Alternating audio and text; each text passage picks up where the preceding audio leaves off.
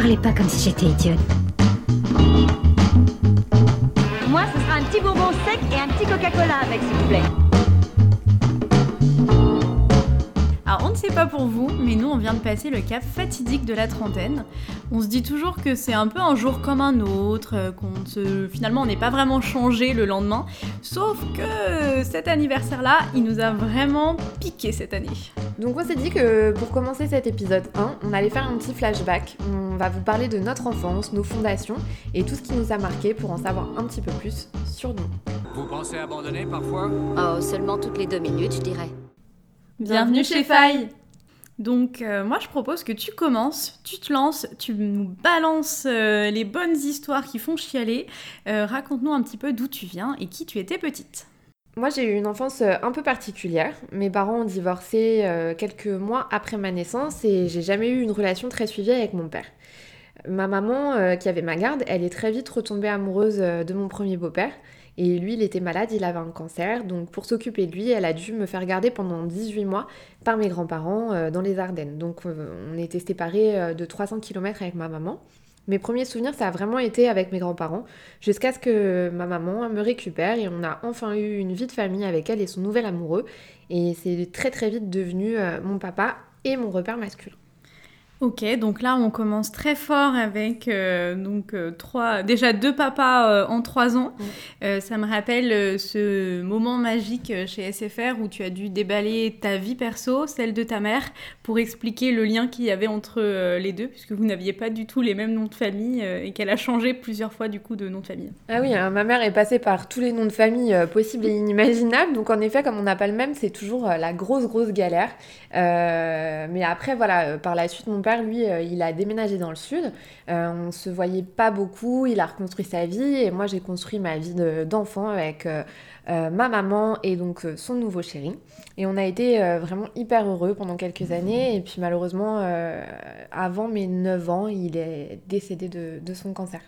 Quel souvenir t'en gardes de cette période et surtout comment tu l'as vécu puisque tu étais quand même, bah, tu étais une enfant? Écoute, je me souviens de tout très bien. Ça a été vraiment mes premiers pas face à la mort. Ça a été mon premier deuil. Euh, moi, j'ai ressenti vraiment un sentiment d'abandon, euh, d'injustice et d'incompréhension. En fait, euh, déjà, il faut savoir que j'avais jamais été clairement au courant que mon beau-père était malade. On m'avait toujours dit, il a mal au dos, il est à l'hôpital, mais il a mal au dos. Donc, en fait, moi, en tant qu'enfant, je me rendais pas du tout compte de l'ampleur de la situation. Donc, j'ai été très choquée. J'ai ressenti beaucoup, beaucoup de colère et j'ai commencé à faire pas mal de crises de nerfs. Euh, J'en reparlerai plus tard. Ça a été vraiment en fait ma première grande douleur. Puis en grandissant, j'ai décidé de tout enfouir euh, dans ma poche pour euh, que cet épisode s'efface un petit peu. C'est ressorti quelques années plus tard. Ok, j'imagine qu'avec ta maman, et d'ailleurs on embrasse Claudie, Oui. ça n'a pas dû être, bah, être facile. Bah écoute, avec le recul, ça a été long, ça a été dur, mais on s'en est bien sortis toutes les deux.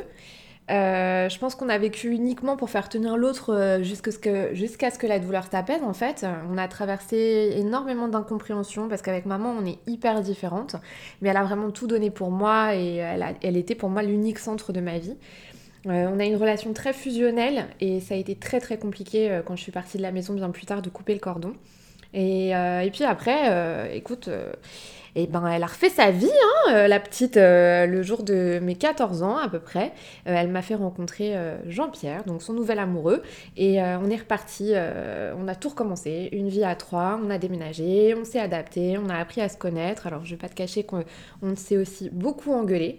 Je me suis sentie encore un peu abandonnée, mais ça a été une, quand même une très belle étape de ma vie, et puis c'est à ce moment-là que j'ai commencé à rencontrer ma deuxième famille, tous mes amis. Donc euh, écoute Laura, j'adore parler de moi, mais euh, on, va, on va passer à ton tour. Hein. Donc euh, maintenant, euh, la petite Laura avec ses grosses binocles, elle était comment? Écoute, euh, grosse binocle, appareil dentaire, j'étais au max. Euh, quand je pense à mon enfance, non, ce qui en ressort, c'est quand même beaucoup de beaucoup d'amour. J'ai pas non plus une cellule euh, familiale, on va dire euh, traditionnelle, mais bon, on, arrive finalement à s'adapter. Mes parents ont divorcé quand j'avais à peu près 5 ans, donc j'ai pas beaucoup de souvenirs de notre vie à quatre, donc avec ma sœur et mon père. Et pendant très longtemps, j'ai quand même fantasmé cette vie de famille un peu un peu idéale, mais ça n'est jamais vraiment arrivé. D'accord, donc en fait, tu as vécu euh, avec ta maman et euh, qui avait la garde de ta sœur et ton papa, euh, t'arrivais quand même à le voir souvent? Alors oui, exactement. J'ai euh, vécu avec ma mère et ma sœur dans une espèce de petit cocon très fusionnel. Les relations avec mon père, bah, forcément, elles ont été assez compliquées pendant de nombreuses années, mais pas facile de nouer une vraie relation quand on se voit seulement un week-end sur deux. Et euh, est-ce que ta maman a refait sa vie? Bisous Isa Alors, le moins que l'on puisse dire, c'est qu'elle a roulé sa bosse, Isa. Euh, non, non, maman, ne m'en veux pas, s'il te plaît. Je sais que tu écoutes ce podcast. Euh, mais euh, voilà, un, un jour, finalement, voilà, elle nous a, elle a- elle nous a fait rencontrer son, son nouvel amoureux. Et il a fallu aussi, bah, comme toi, hein, apprendre à se connaître, à, à vivre ensemble. Et ça n'a pas, été, ça a pas été facile. Je lui ai pas fait de, de cadeaux. Il est venu un peu déstabiliser notre petit univers, euh, donc à trois. Puis après, on est passé quatre. Et puis cinq avec, euh, avec mon, euh, mon petit frère, donc avec lequel on a 13 ans de différence. Donc je m'en suis occupée comme une vraie petite maman. Donc euh, l'école, les devoirs, le bain, les jeux, les siestes. Donc tout ça fait aussi que ça m'a fait quand même grandir très rapidement, peut-être même un peu trop rapidement. Mais ma crise d'ado, finalement, même si elle arrivait euh, un peu plus tard, elle a fini par pointer son nez comme il le fallait. Euh, J'aimerais bien, Anne, que tu me racontes un peu ton expérience. Donc, on va faire un petit saut dans le temps, euh, ton expérience post-bac dans, dans les grandes lignes, euh, parce que bah, du coup, qu'on puisse échanger là-dessus aussi. Après le bac, c'est là que j'ai commencé à devenir une jeune, une jeune femme plutôt sociable, curieuse, mais j'étais aussi complètement obsédée par l'image que je pouvais renvoyer aux autres. J'étais aussi assez déterminée. Euh, j'ai voulu beaucoup me rendre intéressante et différente. Je recherchais l'attention des gens sans en avoir l'air parce que, au fond, ça me convenait très bien. J'étais loin d'être sûre de moi. Euh, après, j'ai jamais eu de gros problèmes, ni avec mes camarades, ni avec mes notes. Euh, Il y a eu pas mal de crises à la maison quand même, mais voilà, pas plus que la moyenne, je pense. Euh, juste, tout était souvent très décuplé parce que moi, je vivais les choses à fond, comme tout ce que je fais. Après, je me rappelle aussi surtout qu'il y avait vraiment deux facettes de ma personnalité bien distinctes. J'avais vraiment un côté hyper lunatique, intransigeant, en colère.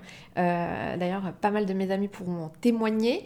Et euh, il y avait aussi un côté euh, totalement différent, vraiment où j'étais très légère, insouciante et à l'écoute des autres. Moi, j'ai toujours vécu mes émotions à fond et à cette période où on se construit en tant qu'adulte, enfin bébé adulte, c'était encore plus fort. Donc euh, moi, j'étais toujours à fond dans les joies, dans les peines, donc toujours plus fort, toujours plus. Euh, donc voilà, et à partir de mes 20 ans, euh, et même avant, j'ai rencontré voilà, ma bande d'amis qui sont toujours là aujourd'hui. On a vécu mais des milliers et des milliers de choses ensemble. Et, aujourd'hui, je suis hyper fière de les avoir encore dans ma vie. Euh, évidemment, j'ai eu des histoires aussi avec des garçons, donc euh, bah, pour le pire et pour le meilleur, hein, des histoires euh, qui sont tombées dans la plus grande indifférence et d'autres qui nous marquent un petit peu plus, parce que voilà, on, on s'en souvient aujourd'hui qu'à 20 ans, tout est décuplé. Du coup, hormis, hormis ton rêve de percer dans la chanson, mais aussi dans l'imitation, c'était quoi tes projets à 20 ans? Ah bah moi j'ai toujours cru que je deviendrais une personne banale avec des rêves complètement irréalisables de succès, de reconnaissance et de talent, donc euh, qui n'existent pas du tout. hein. Mais euh, voilà, moi je rêvais euh, aussi d'une maison, d'une vraie famille à moi, d'avoir un chien que, j'ai aujourd'hui, j'en suis très très contente. Et puis d'argent, hein, on va pas se mentir, bien sûr j'ai toujours voulu gagner ma vie correctement. Mais voilà, j'ai toujours eu beaucoup d'envie.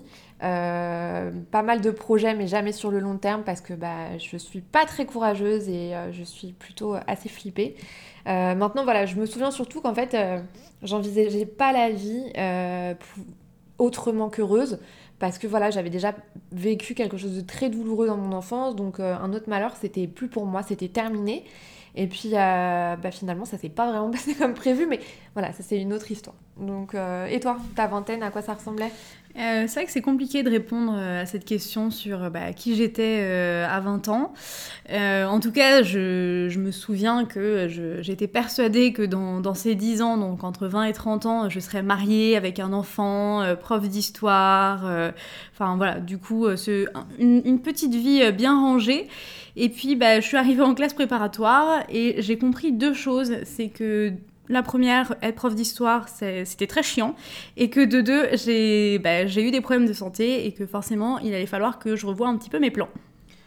Ouais, donc euh, il y a eu en effet cette maladie et je pense qu'on en reparlera dans un autre épisode plus en profondeur. Mais euh, je sais que ça a changé beaucoup de choses chez toi, donc euh, est-ce que tu as envie un peu de développer voilà, ce que, ce que ça a construit en toi Est-ce que ça a changé Mhm. Alors, bah, si je devais euh, évidemment retenir une chose qui a façonné euh, bah, ma personnalité, c'est évidemment ce, ce tournant quand même majeur, hein, où on se rend compte que bah, on contrôle absolument rien. On a beaucoup de colère euh, face bah, à cette injustice et euh, finalement. On a toujours souhaité être euh, différent et bah, là, pour une fois dans sa vie, on aimerait justement être comme tout le monde. Et puis bah, surtout, euh, nos rêves finalement euh, et nos aspirations changent un peu. Le job de rêve, finalement, bah, aux oubliettes. Moi, maintenant, c'est évidemment la santé qui, prime. Et puis, bah, avoir des enfants, ça va être compliqué. hein. donc, il va peut-être falloir changer aussi de projet. Et puis, à l'heure où on est censé finalement faire, euh, faire que la fête et penser que à ça, ben, moi, il y avait la fête, mais les IRM, les prises de sang, l'opération, la peur, euh, voilà, toutes ces angoisses. Et c'est ça qui a forgé euh, ma vingtaine. Et puis il y a aussi un autre pan de ma vie, c'est que j'ai été en couple donc de mes 19 à 29 ans et bah, ça a aussi changé certaines, certaines choses et ma vision de, de voir la vie. Donc ces dix dernières années pour moi, elles ont été riches, elles ont été belles, mais elles ont été aussi douloureuses et elles sont passées hyper vite. Moi, je pense que cet épisode donne un peu le ton euh, sur ce qu'on a envie de partager euh, avec vous. Mais je pense quand même que le point culminant de tout ça, donc de notre enfance à aujourd'hui, c'est comment finalement on en est arrivé là, toi et moi, comment on s'est rencontrés. Donc je te laisse euh, nous raconter tout ça. Alors en effet, c'est, euh, je pense, la question qui vous brûle les lèvres. Vous êtes impatient de connaître cette merveilleuse histoire. Ah oui. Euh, c'est très simple. Euh, c'était donc Anne est la meilleure amie de mon de mon mec qui est aujourd'hui mon ex. Donc voilà. Et puis dès le départ, on, on s'est tout de suite détesté. Euh, le moins que l'on puisse dire, c'est que vraiment notre relation, ça n'a pas été du tout euh, une balade de santé, mais euh, bon, bah, de la haine à l'amour, toujours plus, on a dit. Euh, il n'y a parfois qu'un pas. Et puis bah, aujourd'hui, on, voilà, il n'y a pas une journée où on n'échange pas, où on ne s'écrit pas. Donc téléphone, Instagram, email, Facebook, tout y passe. Euh, nos vies, elles se sont complètement mêlées euh, l'une à l'autre. Pour le meilleur et puis parfois pour le pire, ça arrive encore. Euh, je pense que vous aurez euh, largement euh, l'occasion de voir de quoi on parle dans la suite des épisodes. Donc voilà, maintenant euh, le tableau est bien dressé. On vous retrouve la semaine prochaine dans un nouvel épisode avec cette fois un invité et on continuera euh, ce retour en enfance pour parler de nos souvenirs, de nos peurs et de nos petits traumatismes infantiles. À, bientôt sur Faille